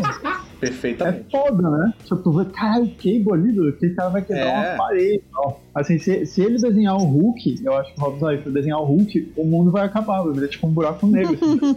ele desenhou o Heróis Renascem, cara. O Hulk não cabia no quadrinho. Não, não cabe, mano. Tipo, vai, vai, ter que pegar um a zero, assim, pra desenhar o Hulk. sabe? E, e, quando o Hulk abrir a boca, a arcada dentária do Hulk, mano. Tipo, eu nem tô com o gibi aberto e dá pra ver daqui. É, com certeza. Velho, HQ, a HQ é perfeita, a série perfeita pro Liefeld, pro Liefeld desenhar do Hulk são duas: Planeta Hulk e Hulk contra o Mundo, né, cara? Sim, sim. Que aí já abraça todo o universo aí. A HQ nem fecha, né? Tipo, ela abre assim, é. né? É. Toda na boca do Hulk. Nossa, mas, mas cara, isso daí é interessante, né? Porque, por exemplo, é, eu particularmente eu gosto do, da arte do McFarlane, né? Tanto do McFarlane, eu gosto, eu gosto dessa época da Marvel, né? McFarlane, Eric Larsen, só não gosto do Dini. Mas enfim, o McFarlane é bem isso mesmo. Eu ach, o, o trabalho dele eu achava extremamente caricato e estiloso. Se você for notar a anatomia dele, era muito estranha mesmo. Era muito esquisita. E, e como vocês falaram, ele admitia isso, ele tinha consciência disso. Então, ele buscava maquiar o trabalho dele e fazer um- umas poses estilosas que, velho, o, ba- o- o bagulho é tão estiloso, tão bonito, tão bacana, que você acaba nem se ligando numa, num erro de anatomia ou coisa assim. É que nem, por exemplo, tem muita gente que adora mangá. A gente conhece um monte de gente que adora ah, mangá, anime, pai e tal. Um problema que eu vejo em muita gente que é aspirante, prestem bem atenção no que eu tô falando, aspirante a desenhista de mangá, o cara que é ele acha que você desenhar um mangá é você fazer uma ilustração a cada quadro. Não é, pessoal. Isso daí eu fui aprendendo aos poucos também, saca? Porque tem gente que tá começando a desenhar mangá, isso eu fazia antes. Cada quadro que ele fazia, ele enchia de detalhe. Isso pra quadrinhos, isso não é bom. Isso é, isso é muito errado. Uma vez quem me falou, quem me falou isso inclusive foi o próprio Deodato. Eu fazia HQ, uma, as HQs da- do manifesto, e tinha uns quadros, eu fazia umas páginas duplas, botava um- uma página, quadro splash, né, bonitão, pá, com todo detalhado. Aí eu botava uns, alguns quadros menores, as inserções, e alguns tinha cenário. O Deodato chegou pra mim e falou: "Cara, aqui você já tem o double, a página dupla, toda detalhada, cheia de cenários. Tu colocar esse quadro com um plano de fundo aqui, ele vai ficar, ele vai poluir o quadro maior e você não vai ver". Aí eu digo: "Ah, mas Isso, é- isso é também- uma coisa que, que, que tem muito no mangá, né? Só que se tu pega o mangá, tem 200 páginas. Né? Aí, por isso que, pô, dá pra equilibrar direito as páginas duplas. Mas aí tu vai fazer uma história de 10 páginas, aí você já coloca duas páginas duplas, Pois é. aí já fica muito pesado. É, o problema do mangá é que ele faz página dupla pra mostrar uma cabeça falante, né, cara? Aí já é. Ele dá um close numa cabeça de uma página inteira, assim. Exatamente. Ah, mano, mas a rotina dos caras ali, velho. Exato. Não, dá- aí. dá dó, Mas isso cara. aí, Pedrosa, que a gente tá falando, do cara pegar uma página splash pra uma cabeça falante, é uma solução gráfica. Mas, cara, eu, eu nunca vi Baseado uma... no prazo que os caras têm, mano. Os caras Exatamente. produzem 20 páginas numa semana, meu irmão. Arte finalizada. Eu Exatamente. nunca vi uma, uma página dupla com cabeça falante. A produção do mangá também ela é feita com 3 a 4 assistentes. Você tem que levar isso em consideração. Na verdade, mais, né? Mais. É, Mas- Mesmo assim é bastante. é bastante, é bastante. Mas mesmo assim, e fora o fato, Rafael, que tem desenhista, por exemplo, você tem o Megumi Okada, não sei se vocês conhecem. O Megumi Okada, ele desenhou Shadow Skill e o Los Cabaleiros Ridículos lá, o episódio G, né? E esse cara, ele faz um desenho Ah, tão, tão Eu gosto, eu gosto desse aí da, da saga G, eu acho Isso. bacana. E ele é, é muito detalhado o trabalho dele. Ele desenhava umas armaduras medievais pros cavaleiros, que é, é- é lindo, cara. É lindo, é maravilhoso. Só que o cenário dele era todo detalhado. Velho, aquele cara deveria desenhar. Uma vez eu vi um, um vídeo dele desenhando, ele desenhava um papel que é tipo uma parede. Aí ele só desenhava os personagens assim e mandava os escravos dele fazer o cenário. É, só, só que assim, a gente pensa nisso, mas o, Os escravos. os escravos dele, né? Tipo, eles usam 3D, usam fotografia, Isso. usam cenário, um monte de coisa louca. Usa Clip Studio. Então, tá explicado. então mas mesmo assim, mesmo ainda com todo esse avanço, tem uns caras que trabalham 12 horas, tá ligado? O cara tem Fora- quatro ajudantes, mas os caras estão trabalhando 12 horas. Cada um. Fora o Cada fato- um, né? Fora o fato, e o cara não tem que se preocupar só com página de quadrinhos, ele vai conversar com o editor, ele tem reunião, ele tem que fazer capa, tem que fazer arte promocional, arte de publicidade, tem tudo isso, né, cara? E assim, se eu não me engano, ele, ele é obrigado a, a se encontrar com o redator pra beber, né? Tipo, lá não, tu não pode rejeitar esse. É, um, é um uma parada cultural O de lá, né? japonês só negocia bebendo. Ah, então aí, tipo, ele trabalha o dia todo, aí na sexta-feira, tipo, ele tem que ficar até tarde negociando, conversando com redatores e tal, coisa de roteiro e tudo mais. Exatamente. E, e- e são, se eu não me engano, são duas reuniões que eles têm com, com o editor por semana, pra, que é nesse, nesse naipe aí. É duas ou três, não lembro agora. Mas... Eu, eu sei que eu achei, achei puxado, assim. Eu queria saber também experiências do Rafael, cara. O que que ele, o que que ele abraçou aí na, na jornada dele aí, do, do tarô dele aí? Diz aí, Rafael. Eu já nasci artista desde que eu me conheço por gente, eu adoro arte. Não, vou começar a falar sério, né? Você é piegas pra caralho. Tipo, eu era normal, né? Aí eu gostava de ficar imitando os caras que era famosinho na escola. Tinha um cara famosinho na escola que desenhava e tocava violão. Eu falei, pô, vou desenhar e tocar violão pra ficar famosinho igual ele. Caraca. Só que na realidade eu fracassei miseravelmente, né? O, o- o- o que eu mais ganhava era fora das meninas na escola. Ah, só que eu tomei gosto por desenhar e por tocar. Ah, e acabou que, tipo assim, eu fiquei alternando entre essas coisas, né? Ah, normalmente porque o pessoal dizia que desenhar não dá futuro. Aí eu decidi deixar meu cabelo crescer e tocar violão. Né? Ah, veio o dia da responsabilidade, eu fui trabalhar. Minha mãe me levou na minha primeira entrevista de trabalho, delícia. É, Legal, legal. tá, tá achando que super proteção não é a realidade desse universo? Mano, eu fiquei muito envergonhado. Puta que me pariu. Enfim, o trabalho foi horroroso. E aí eu tirei minha primeira lição do, do- do- da indústria. Qualquer indústria, tá? Não é da indústria necessariamente do quadrinho. É a lição de, de trabalho. Se você não, ah, vamos dizer assim, alisa a região escrotal do seu chefe, você não vai crescer no trabalho. Ponto final. Nessa primeira empresa que eu entrei, era uma empresa de logística que trabalhava com remédios. E a empresa tinha acabado de se estabelecer na, na região ali de, de contagem. Então, a contagem tem muitas empresas de logística, porque é uma área que tem muita, muita BR, né? Muita ah, BR estadual e, e- e federal. Então é fácil você ter centros logísticos lá. E aí esse centro logístico de, de, de, de drogaria apareceu, eu comecei a trabalhar nele.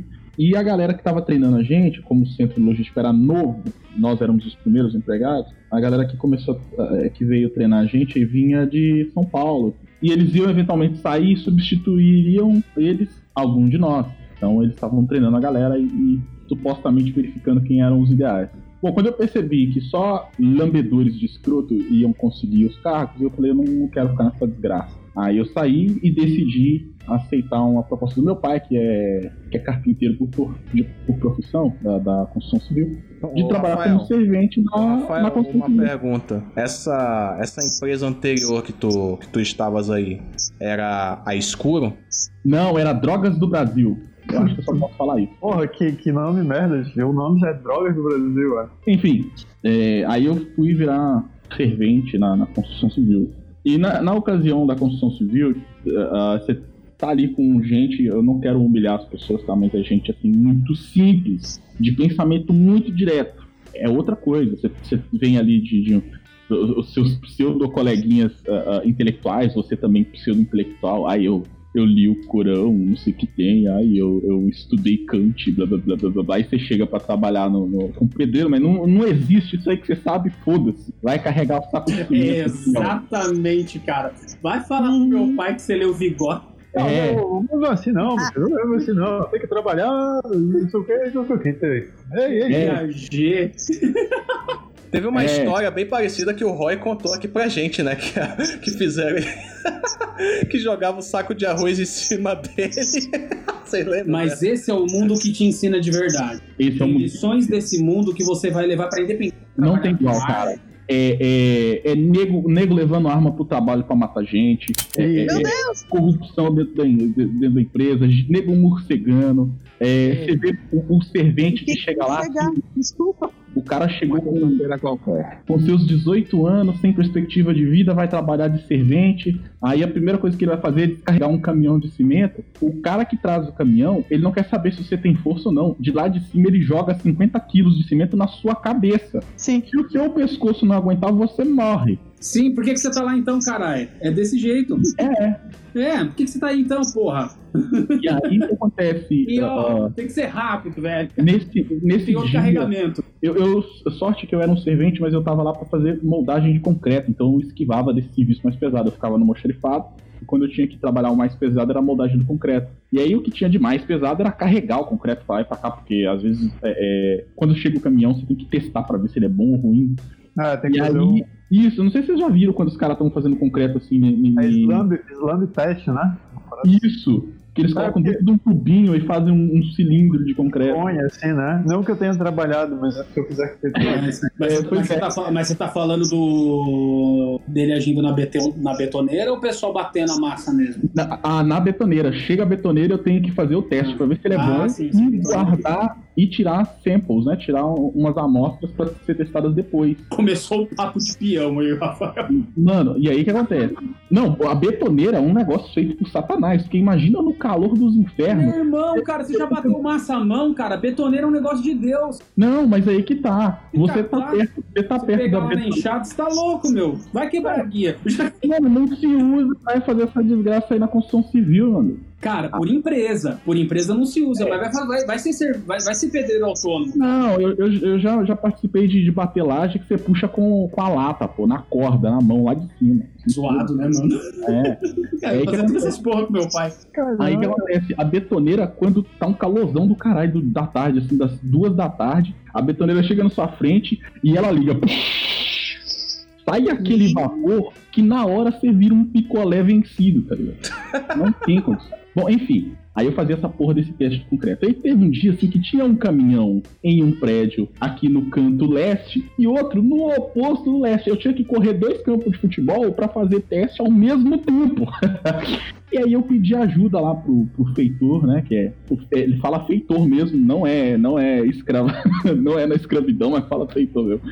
Que é o cara que controla ali os, os serventes, né, coordena os serventes. O, o servente ia pegar o concreto pra mim lá do outro lado, pra mim não precisar de ir até lá e não dar tempo do concreto perder, porque tem tempo pra você fazer isso. Tenho tempo pra fazer o teste, né? Sim, senão ele, ele vai vencer, você vai, o teste vai sair errado. Aí beleza, só que teve um momento, um momento de descanso, cara, meu Deus, um momento. E aí eu fui lá lavar meu carrinho e eu, tipo, vim com, com o servente, assim, andando, tá ligado? Era um momento que a gente não tava, de fato, trabalhando, eu tava levando o carrinho pro outro canto e ele veio comigo. Aí o feitor passou por mim, né? E esse feitor, ele era um cara muito engraçado, mas odioso, tá ligado? Aquele cara que você quer odiar ele mesmo. E aí ele falou assim, ô, parceirinho, o que é que você tá fazendo com o meu servente? Se não for pra trabalhar, manda ele de volta. Mano, eu tava muito puto. Eu falei, cala a boca, Haroldo! Cala a boca, já morreu. Quem manda nessa boca sou eu. Eu não sabia se eu ficava puto ou se eu ria, cara. E aí eu aprendi outra lição muito importante, muito importante. Se alguém vier com gracinha, você corta na primeira. E peão você trata na base da ignorância mesmo. É isso mesmo, não, não tô. É a, é a linguagem deles, cara. Tenta fazer carinho no meu pai, você vai ficar usar uma alergia nele, irmão. Não, é, você tem que chegar xingando. Então, tipo assim, se o cara chegou com folga pro seu lado, uma vez você tem que cortar imediatamente. Na vida. Porque é o clássico que você dá a mão, o cara perde o braço. Você não dá a mão, você nem dá a mão. Você Não, joga mas- a enxada pro cara pra trabalhar, entendeu? Mas, cara, Em Certíssimo. relação ao que a gente tá falando, eu concordo com o que você tá falando. Sou filho de peão, muito trampo de peão, mas em relação ao que a gente tá falando na live, e aí, mano? O, o, que, o falando de que eu chegar é que tem que cortar o, cortar o peão e é igual o cliente quando pede alteração. Uma uma. Até rimou, até rimou. Você, ele nunca mais desmonta. Exatamente. O Igor entendeu tudo. O cliente pediu alteração, meu amigo, dólar na mão, alteração. Entendeu? Se não tiver, se não tiver o verde, vai ficar do jeito que tá, eu não tô nem aí. Se não tiver É, o verde, uma- se não tiver o, se não tiver o verde, vai ficar no sinal vermelho. Põe, põe seu sobrinho que faz formatação em computador pra corrigir. Eu não vou corrigir isso aí, não. Aí eu saí dessa merda. Aliás, antes de sair, eu entrei naquela maravilhosa escola de artes digitais. A jornada? Exato, a jornada. A jornada. A jornada. Que é, que é amiga da sete, entendeu? É, próximo ali da sete. Ah, quem, quem, quem entender. Mas você trabalhou lá então? eu cheguei a trabalhar na jornada, só que como Nossa. escravo. É, é, Eles chamam de estagiário, mas é escravo. E aí, quando eu fui pra essa, eu já tinha juntado a grana do, do serviço de pedreiro, comprei meu material de desenho, falei, vou fazer esse curso e tal. Comprei minha aquarela. Não, pior, cara, eu comprei, eu, eu montei o PC todo, comprei essa, essa Intus que tá comigo até hoje, inclusive já tá horrorosa de ruim, mas tá até hoje aí. Enfim, e me preparei e guardei uma grana, guardei uma grana pra continuar sobrevivendo, porque eu, já, eu tinha noção de que eu não ia ganhar dinheiro por um tempo. Então eu ia estudando ali, focado, mas eu ia focar em estudar e ter, ter todo o meu tempo é, é, revestido pra isso Mas isso foi em que ano, Rafael? por volta de. ah, deixa eu ver aqui. 22. Por volta de 2010 a 2012. Nossa. A- a- essa empresa Jornada, ela tava acabando de começar ali na, na- em BH, tá ligado? E aí eu fui, virei estagiário lá, e eu conheci muita gente. O, o- o- embora estagiário não ganhe nada, só lá um, um descontinho no seu, na sua parcela, eu, por ser estagiário, eu tinha muita estima lá dentro, né? Porque o aluno olha pra, pra você ajudando o professor e acha que você é um professor também. Ô, Rafael, uma pergunta. Tanto é que Deixa ele te te, pede perguntar. ajuda e você tem que ir lá na mesa conversar com o aluno, fazer igual, o que quer que seja que, que tá É o, acontecendo. que é o monitor, né? É o monitor. E aí o que acontece? O, o- ao trabalhar lá a- e conhecer esse tanto de gente, um- uma ocasião foi, foi horrorosa, que eu tirei uma outra lição, que foi o seguinte, ia começar um novo curso dentro dessa escola, que era um curso de 3D, era de games, né? Mas ia ter 3D, modelagem com massinha e os cambal. E eu tava louco pra entrar nisso aí, porque na, na hora eu já tava louco pra, pra estudar o Maya, o ZBrush e tudo mais. Ia ter essas coisas no curso, mas a gente tinha que saber um pouco de antemão, segundo o instrutor de ensino, porque ele ia pegar a galera que era mais, mais interessada nisso pra colocar ser um monitor nesse curso, ou seja, fazer esse curso de graça, né? Embora você esteja lá na sala, se você não é aluno desse curso, você tá assistindo a aula de graça. Só que você tinha que saber um pouco antes pra poder ter o direito disso. Eu fui, beleza, vou fritar aqui no, no, no ZBrush, vou aprender ZBrush, fazer parada e tal. Eu até fiz uns dois modelos que eu coloquei no YouTube, é uma vergonha, mas eu fiz. Rolou o seguinte, numa reunião lá, com todos os cravos de estagiários, os professores e o diretor de ensino, aconteceu da gente começar a conversar sobre esse novo curso que ia vir, a galera que, que queria, queria estagiar nele. Aí o instrutor de ensino falou o seguinte, eles viviam falando essa seguinte frase, né, junto com os professores. Ah, precisarem de ajuda, conversa com a gente, que a gente vê se juntou material, se dá uma aula pra vocês, pra vocês pegarem mais rápido, né, vocês entram fora do horário, etc e tal. Aí eu levantei a mão e falei, olha, eu preciso de ajuda pra aprender modelagem orgânica em três meses, que era o tempo pra mim chegar a tempo do curso, né, aprender rápido. O diretor lá de instrutor de ensino, lá, diretor de ensino, falou: três meses, impossível, kkkk, e toda a plateia, kkkkkk. E aí eu me recolhi na vergonha, né? Que me pariu, velho. O cara me humilhou na frente do- dos alunos, dos professores, e, e, enfim, a piada do dia. Eu voltei pra casa. Não, o engraçado é que teve gente que riu, só, só acompanhou a, a marolinha, né? Exatamente, porque, uai, se Deus riu, eu tenho que rir também. Então, Senão eu perco os favores dele. E aí, beleza, eu voltei pra casa e aprendi a motherfucking modelagem por minha própria conta. Coloquei ela lá e ainda falei muito obrigado ao fulano de tal por ter me dado um excelente incentivo. E eu nunca mais voltei naquela desgraça daquela escola. Então, segunda, aliás, terceira lição, velho.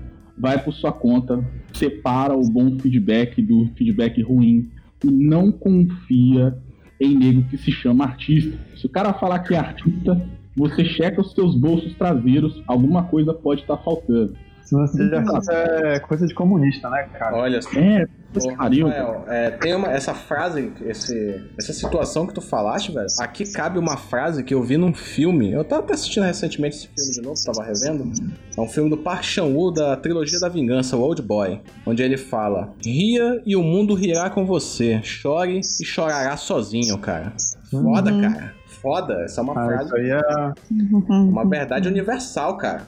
Que é igual aquela história, né? Tô bem, tô bem, tô bem também, né? Ninguém nunca vai falar, não, cara, eu tô mal hoje e tal. Todo mundo tem que sempre estar tá bem, né? Exatamente. É, mano, e, e, tipo assim, todo, toda a área tem uma competição, né? Você tem que entender que as pessoas, às vezes, elas não compreendem que pode ser cooperativo, elas acham que tem que ser competitivo. E elas vão te tentar passar pra trás. Então, assim, você tira o que é, o que é proveitoso, né, das, interações, dos ensinos, mas não gere muitas expectativas, não. O mundo, principalmente o mundo da arte, ele é feito de gente muito carente, né? Que a gente costuma trabalhar sozinho, a gente costuma resolver nossos próprios negócios e tal. A gente muito carente, que tá afim daquele calor humano, daquela presença de compartilhar as ideias, mas ao mesmo tempo ele é cheio de víboras, ele é cheio de gente que tá ali fingindo ser seu amigo, porque ele acha que você desenha bem e ele quer meio que pegar a rapa, sei lá, do que ele, que ele acredita que você tem pra oferecer, entende? E eu vou um pouco além, Rafael. Não apenas isso, mas pessoas extremamente egocêntricas, né, cara? Algumas pessoas são. Assim, tá certo que existem muitas pessoas legais, cara. Existem pessoas bacanas, né? Tanto que aqui nessa, nessa, nessa conversa, tem pelo menos seis pessoas que estão interagindo, estão trocando ideia, estão batendo papo, e tem a galera que tá assistindo a gente, tá acompanhando no podcast também, né? Mas, pô, Eu tem pensei que- Cê- Pensei que você ia falar, tem pelo menos cinco pessoas legais aqui. Mas não é tão legal. É porque você não tá contando. o lance do cara ter o ego grande faz parte do artista, né? Sim, Você tem que gostar sim. de aparecer. Né? Mas, mas, de- mas o que eu ia, mas ponto que eu ia falar, Rafael, não é necessariamente isso. Existem aquelas pessoas. Porque assim, você junta a questão do ego com outros problemas psicológicos que a pessoa pode ter, entendeu? Uhum. Porque, por exemplo, tem pessoas que têm a necessidade de ser visto e quando ela tem um ego grande, isso daí meio que dá uma. dá um, dá um boost nessa parada, saca? E o foda é que vai ter um momento em que essas pessoas elas não vão. Elas vão projetar os erros delas nas outras, entende? Então elas vão projetar os erros delas nas outras e o que ela- e se elas fizerem alguma besteira, elas vão ter a pachorra de chegar pra você e dizer que a culpa foi sua porque você não impediu elas. Eu acho, que isso, eu acho que isso daí se dá pelo seguinte: por eu ter convivido com um dinossauro, sem, né, quando eu falo dinossauro, eu não tô falando com um cara mais velho que Mike Deodato. Falando do cara que é da época lá do Shimamoto, entendeu? É, Augusto Miniguiti. Eu, eu fui aluno de um cara desses. Manja, é, Rodolfo Zala. Tô falando dessa galera aí. Nesse tempo, o desenhista, ele não se tornava uma figura pública e ele nem se pretendia uma figura pública. Conforme o tempo foi passando, parece que isso foi mudando e passou a existir uma glamorização da nossa profissão que não existe. Mano, ah, eu tenho certeza, ah, o Mike Deodato é o cara estandarte dos quadrinhos. O cara vai na padaria e ninguém pede autógrafo dele, eu tenho certeza. O cara consegue ter uma vida social tal qual qualquer pessoa, entendeu? Ele não é como um, um ator, um influencer muito, muito visualizado. Engraçado sabe? que uma vez eu imaginei o Frank Miller. O desenhista tá- tá se- começou a se confundir com isso. E vou te dizer, não é das gerações novas, não. Isso já- já existe na nossa. Isso já existe na nossa. Não é dos mais novos isso daí, não. Eu não sei de onde veio nem por que começou. Mas, É, Assim, uma vez eu imaginei o Frank Miller na- aqui na minha cidade. Eu falei, cara, ele vai andar aqui, ninguém vai reconhecer ele. Frank Miller andando. com certeza, às vezes nem na dele. Talvez sim, porque ele também É. tem uma parada com cinema. talvez. Legal. Pô, o Alan Moore mora em Northampton. Northampton é Araraquara da Inglaterra. Mas uma coisa que eu acho que também é tóxico, né? Mas que rolou foi quando o- teve a glamorização dos artistas e eles começaram, fundaram as suas editoras, né? Aí surgiu as editoras independentes. Aí tem a, acho que a Dark Horse, né? Todd McFarlane fazia o projeto dele. Frank Miller era o Frank, não era o Frank Miller da Marvel, sabe? Ele era independente. Isso também é um pouco tóxico pra quem tá começando. Porque a galera que tá começando pensa assim, pô, não, eu não vou trampar pra Marvel, eu vou ser eu. Só que, tipo assim, se você não, não se enquadrar, eu penso assim, na real, se enquadrar no nível técnico, assim, de uma, uma editora muito foda, você não, não vai ter capacidade pra fazer uma coisa muito foda pra você, entendeu? Eu penso assim, né? Eu acho que eu não tô no nível Marvel. Eu, eu tenho que me esforçar, talvez eu esteja um pouco próximo, talvez não, mas eu sei que eu tô me esforçando. E, e aí eu sempre penso, pô, esse cara aqui é nível Marvel. Cara, esse cara é, pô, esse cara é foda, entende? Ou, ou Boom, ou qualquer outro, outra, outra editora grande que tem um estilo um pouco diferente, né? Porque- Sim, sim. Mas aí que tá, cara. Outro erro dos tempos modernos. Outro erro. Eu não tenho que desenhar o padrão Marvel pra poder desenhar o padrão Marvel. Sim, sim, sim, claro. Eu, tenho, eu, tenho, que- eu, tenho que tra- eu tenho que trabalhar bem, alcançar a excelência, porque a arte em si existe. É a essência da arte. É. O Não, mas artista, é- o, o é tipo artista se superar, mas enquanto mais- a gente Aham. tiver a modernização de colocar um cocô numa caixa de vidro expor no Museu de Arte Moderna, gente como nós, que sangra os dedos, vão, ser levados como ortodoxos, reacionários, enfim. Tem, tem um, tem um lance do. Assim, eu, eu, eu vejo que ilustra... eu não vejo ilustração como arte. Eu tenho alguns amigos assim que também concordam com isso. Ilustração ela é um ramo do design. Porque a ilustração é um produto. Ela vai virar um quadrinho, vai virar uma revista, vai virar uma mochila, vai virar uma coisa, é um produto. Porque ela comunica algo e pago por isso. É, então, eu vejo como produto. Cara, e aí quando. Os artistas mais fodidos do período clássico eram pagos pra fazer o que fazia. Capela Então, é. Michelangelo ganhou dinheirão. Então, esse que é o ponto. Tipo, o que é arte pra, pra gente hoje não é o que a gente faz, mas o que a gente faz era o que era arte no passado. Então, tipo, a gente é o verdadeiro artista, tá ligado? Mas a gente não Uhum. pode dizer que é, tá ligado? Cara, sim, sim. Eu, eu aceitei isso, tá ligado? É, é- é- é- é que tem. É que tem uma nuvem cinza, não tem o é ou não é. Tem todo um degradê de cinza entre esse preto e Ah, branco, saca? Pra, tem, tem, pra gente discutir. A gente já teve esse papo aqui no- numa live. E puta, a gente vai se estender muito, mano. Mas é um assunto que eu também gosto Uhum. Uhum. de explorar. Fisiologia. É, O, é com o Scott McCloud. Eu ele- gosto, ele- eu gosto. O Scott McCloud ele tem uma teoria ba- bastante interessante que arte é tudo aquilo que a gente faz fora daquilo que tá em sobrevivência e procriação, sabe? Não, legal. E dentro desse, desse raciocínio, você estende pra uma cacetada de coisa, sabe? O jeito Então, que segura a xícara, né? Ele fala, tipo, se o cara segura a xícara assim, com o dedinho, é a expressão dele. Se ele segura assim com as duas mãos, é a expressão dele, né? Eu, eu. Sim, é, ex- exatamente. E Aí ele dá o exemplo também do cara perseguindo lá o tigre, o tigre cai na, no penhasco, aí o cara mostra a língua pro tigre. E aí essa expressão de mostrar a língua pro tigre seria. Nossa, No interessante. entanto, a gente pode pegar a nossa abstração e fazer dela uma via, uma via lucrativa. Nossa, interessante, cara. É, Mozart é um exemplo disso. o rumo que a conversa tomou, né? Porque Uhum. nós começamos a falar falando sobre as experiências, né? E agora a gente tá falando meio que sobre filosofia, né? De como a gente se expressa, né? Porque convenhamos, a experiência, a- quem nós somos hoje, nada mais é do que o resultado das experiências pelas quais nós passamos, né? Essa união de referências, né? Que a- basicamente a filosofia é isso, você refletir a respeito dessas, dessas experiências, dessas referências que você tem e chegar a uma conclusão, né? É, até porque, né, uma, é, por exemplo, quando um passarinho cai do ninho, ele ganhou experiência, ele sabe, pô, vou ter que bater a asa se eu não quiser dar de cabeça no chão. Até os animais aprendem com experiência, mas só a gente, que é ser humano, consegue passar adiante experiências de tipo, através de linguagem, através de escrita, através de outras formas de comunicação, sem necessariamente fazer passar por aquilo. Basicamente é a gente, então, isso é um dos cernes da filosofia, creio eu. Essa passagem de experiência através de palavras e comunicação. Então, inevitavelmente ia cair nesse, nessa conversa. Esse papo de bar aí. Sim. Quer comprar é um bar meio sofisticado. comprar XP, é livro. É, é um bar meio gourmet. É um bar meio Bar- gourmet. É. Mas eu acho que é isso aí mesmo. Beba só um pouquinho, porque começa a fisolofar rapidinho.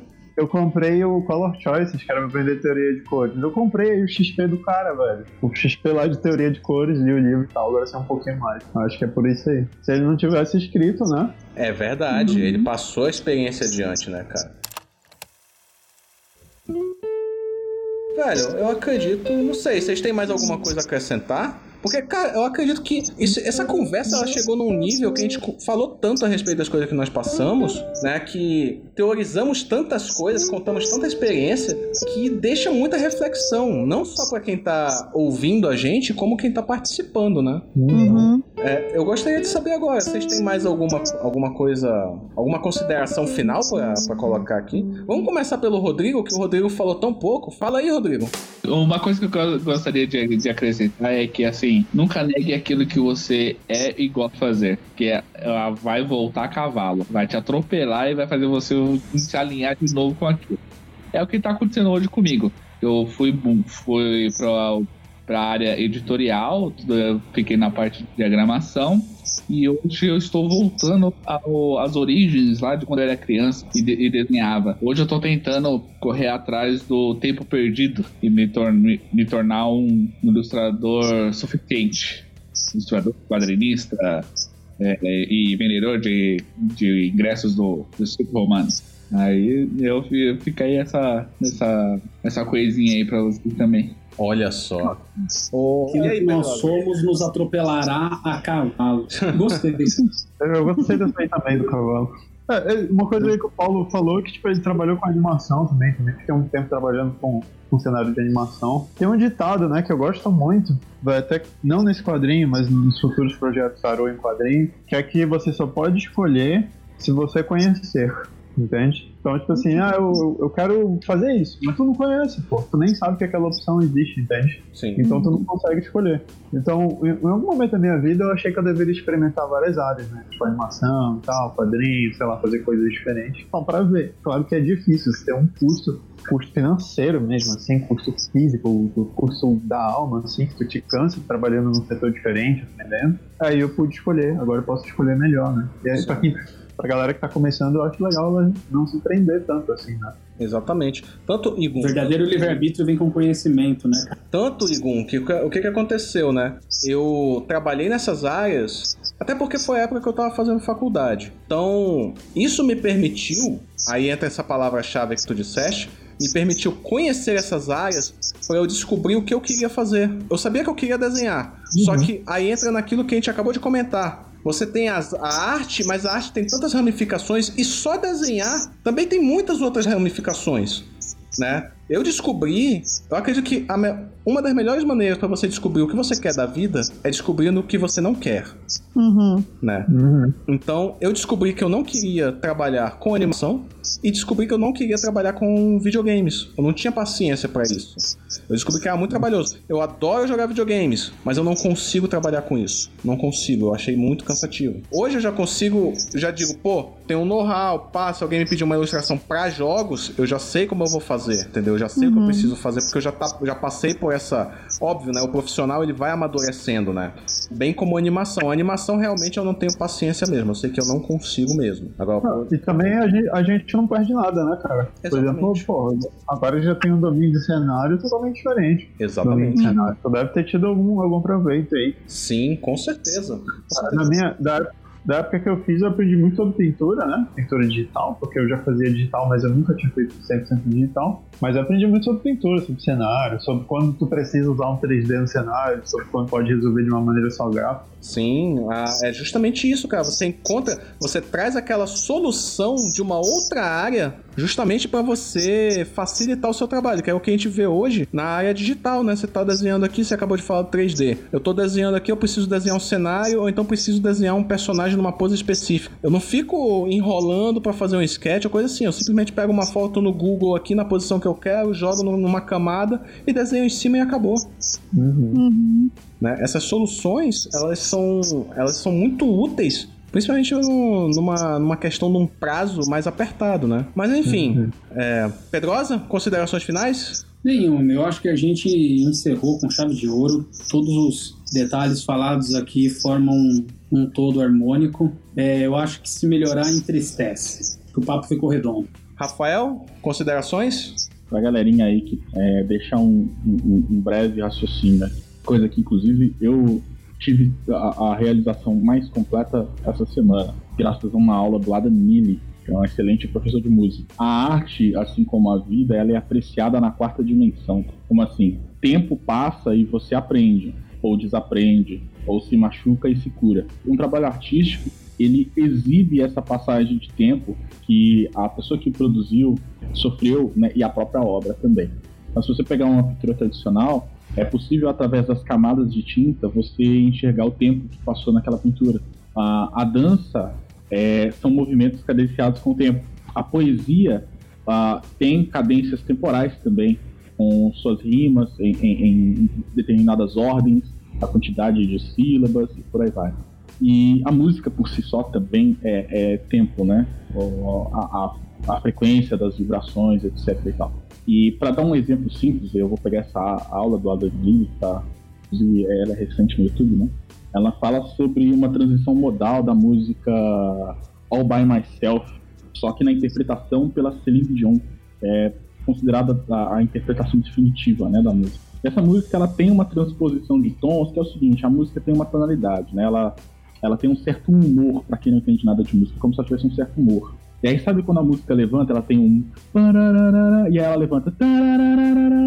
Por exemplo, aquela música do. é, é, é, do Bon Jovi, né? É, é, Living on a Prayer. E aí ele começa de novo mais alto. Oh, living on a... O que que acontece? É, ó, existe uma transição dessa, mais pro final da música. E olha só, não só a, esse humor da, da, da música, a tonalidade, remete à nostalgia, o que a gente chama de, de, é, é, escrever por, por imagem, né? Ele remete à nostalgia porque a letra fala de algo nostálgico. A- o refrão ela fala de não querer estar sozinha novamente. Então existe uma informação, inclusive temporal, dentro da própria da música, não só no texto, mas na, na sua composição harmônica. né? Então você tem a nostalgia, você tem a frase que, que remete qual é a nostalgia. A nostalgia de ela está acompanhada por alguém. E o cara usa ali um, um- evento que ocorre raramente na- na- na- nas tonalidades da música, é extremamente complexo, eu não vou falar o nome, mas é uma nota muito que ela é perfeita para fazer essa transição de tons. E quando ela fala é, é, Don't wanna be all by myself anymore, e ela segura o anymore, e aí a música volta com outro. Quando rola essa transição, a música fica mais emocionante, porque ela dá uma subida de tom, né? Ela fica mais intensa. Ah, Uhum. Mas isso tem um outro evento muito importante relacionado ao tempo. A Celine Dion, em 2016, perdeu o marido, ele morreu. Uhum. E no show que ela fez neste exato ano, ao cantar essa música, ela diz que não quer ficar mais sozinha, nunca mais. E no nunca mais a música levanta e ela não consegue cantar mais, porque a música temporalmente casa com a história que ela passou. A carga emocional delas é, é, é, e a carga emocional musical se transformam em uma só. Sim. É, então, é, é, se tem alguma coisa que eu posso dizer ah, hoje é apreciar a vida como você apreciar. Uhum. Bonito. Perfeito. Caralho. Perfeito, cara. Ananda, considerações finais? Se bem que depois dessa do Rafael aí tá foda, né? Eu não, eu vou ficar calada Pois aqui na né? Vou ficar quieta. Não, é isso aí. Rafael foi foda. Pedrosa, vamos falar do Apoia-se? É isso aí, galera. Primeiramente, agradecer a todos aqueles que estão participando do nosso Apoia-se e pedir para que vocês espalhem, nos ajudem nessa divulgação, tá? Nós temos a missão de salvar a cultura pop nacional e depois de uma declaração dessa que o Rafael fez, é impossível vocês não acreditarem que nós somos capazes de salvar a cultura pop nacional. Só que aquela coisa, nós somos um instrumento, vocês dão a força e nós somos um instrumento para salvar a cultura pop nacional. A gente vai continuar fazendo aquele conteúdo que a gente tem no Instagram, Instacomics, Animatiras, ah, os nossos trabalhos, os nossos work in progress colocados lá, ilustrações, isso tudo vai continuar. O nosso podcast vai continuar. A gente está aí com uma surpresinha para vocês. Possivelmente a gente está mudando nossas estruturas. Vou deixar ainda nos bastidores. E tudo isso só é possível se vocês manterem esse incentivo para a gente. Então, meu, ó, é cinco reais. Meu, é, é um preço de um cafezinho. Não pesa para ninguém e ajuda a gente pra caramba. Faz toda a diferença. Então, para que isso tudo continue e não pare, nós somos os únicos no Brasil que produz tanto conteúdo de graça nesse nível de qualidade. Então nós somos o único estúdio no Brasil fazendo isso. E isso só pode continuar com a ajuda de vocês. Então, por favor, bota a mão no coração e pense em apoiar a gente. apoia.c barra apoia.c barra. A gente salva a cultura pop nacional graças a você. Apoia nós lá. É isso aí, cara. Muito obrigado mesmo. Eu queria agradecer aqui também, principalmente ao nosso convidado de hoje, o Igum de Jorge. Cara, gente boa, gente finíssima. Queria saber aí, meu velho, pô, quais são as suas considerações finais e também fala pra galera aí onde que o pessoal pode te encontrar na internet. Faz o teu jabá aí, meu velho. Brigadão mesmo, Beleza. verdade.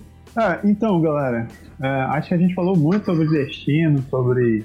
Falei destino, já associa com HQ que tá lá no Catarse, Destino de Tarot. Mas a gente falou sobre essa jornada, a gente passou pelo cara que tava desenhando com aquarela, que comprou aquarela profissional, que o cara que foi servente de pedreiro, o cara que aprendeu ZBrush em, em três dias, a galera que trabalhou com animação também. Então tudo isso é um crescimento, né? Vocês não têm que se limitar a nada. São níveis, né, de consciência e de, de aprendizado que vocês têm, tudo isso vai agregando. Pode ter uma outra escolha errada, pode, mas ainda assim quando você erra, você aprende que o que não fazer. Então sempre vejo um erro como uma coisa positiva, né? Não, não é não, não tentando passar uma ideia tão positiva assim, mas tenta aprender com o erro, né? E o erro vai dizer o que você deve estudar e no que você deve focar e o que você não deve mais fazer. É só não cometer o erro. Se você cometer de novo, beleza. Mas tenta não cometer de novo.